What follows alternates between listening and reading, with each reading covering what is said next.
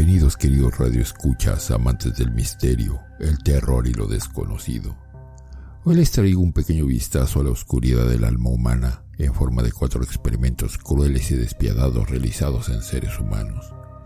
¿Por qué cuatro y no cinco? te preguntarás. Entre otras cosas, porque los números impares me causan desconfianza. Abróchense el cinturón y endurezcan el corazón, porque vamos a comenzar.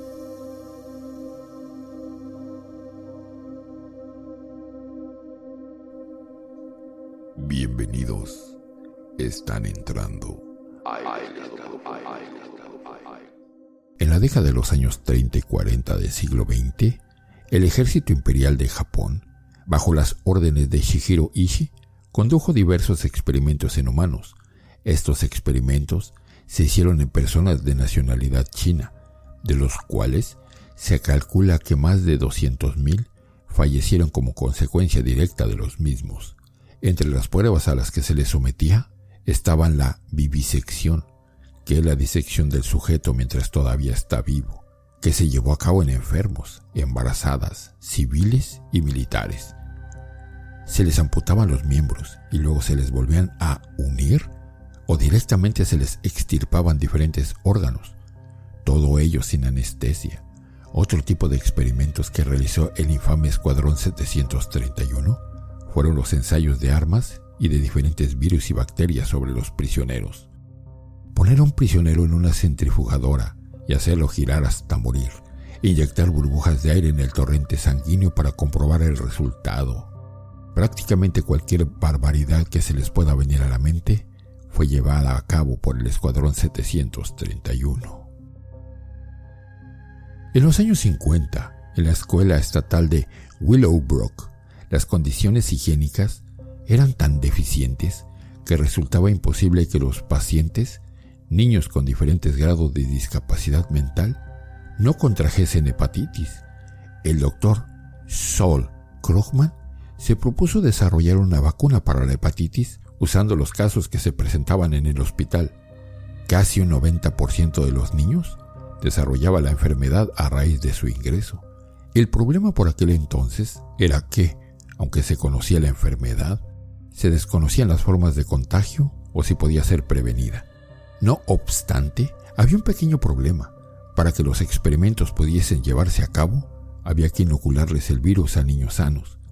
Las críticas fueron abundantes al principio, pero pronto quedaron en el olvido comprando el silencio de los padres a cambio de una plaza para sus hijos en la institución. En el año de 1969, en Sudáfrica, el doctor y coronel Aubrey Levin se propuso curar a todos los soldados homosexuales a los que pudiese echar el guante. Sus pacientes eran obligados a someterse a la cura, ya que la homosexualidad era objeto de castigo en ciertas unidades del ejército, en concreto en los reclutas permanentes. El método elegido fue la terapia de aversión, en la que se somete al sujeto a un estímulo al mismo tiempo que se le provoca una sensación desagradable. De esa manera, el cerebro asocia ambas sensaciones y deja de encontrar el primer estímulo placentero. Levin usó métodos como la castración química o la terapia de electroshock. Con unos cables adheridos al brazo izquierdo, a los pacientes se les presentaba una foto de un hombre y se les incitaba a que fantaseasen sexualmente con la imagen. Si el soldado mostraba algún tipo de excitación, se le electrocutaba. La intensidad iba subiendo si la excitación persistía. Después se les enseñaba una foto de una mujer para que, una vez más, fantaseasen. El resultado de los experimentos fue todo un fracaso. Los hombres que no conseguían superar su homosexualidad eran forzados a someterse a un cambio de sexo alrededor de 900 hombres jóvenes fueron sometidos a operaciones chapuceras e incompletas de cambio de sexo en hospitales militares. Muchos murieron. Aubrey Levin tuvo que emigrar a Canadá para evitar cargos por violar los derechos humanos. Hoy en día está en libertad tras haber pasado un pequeño periodo de tiempo en la cárcel.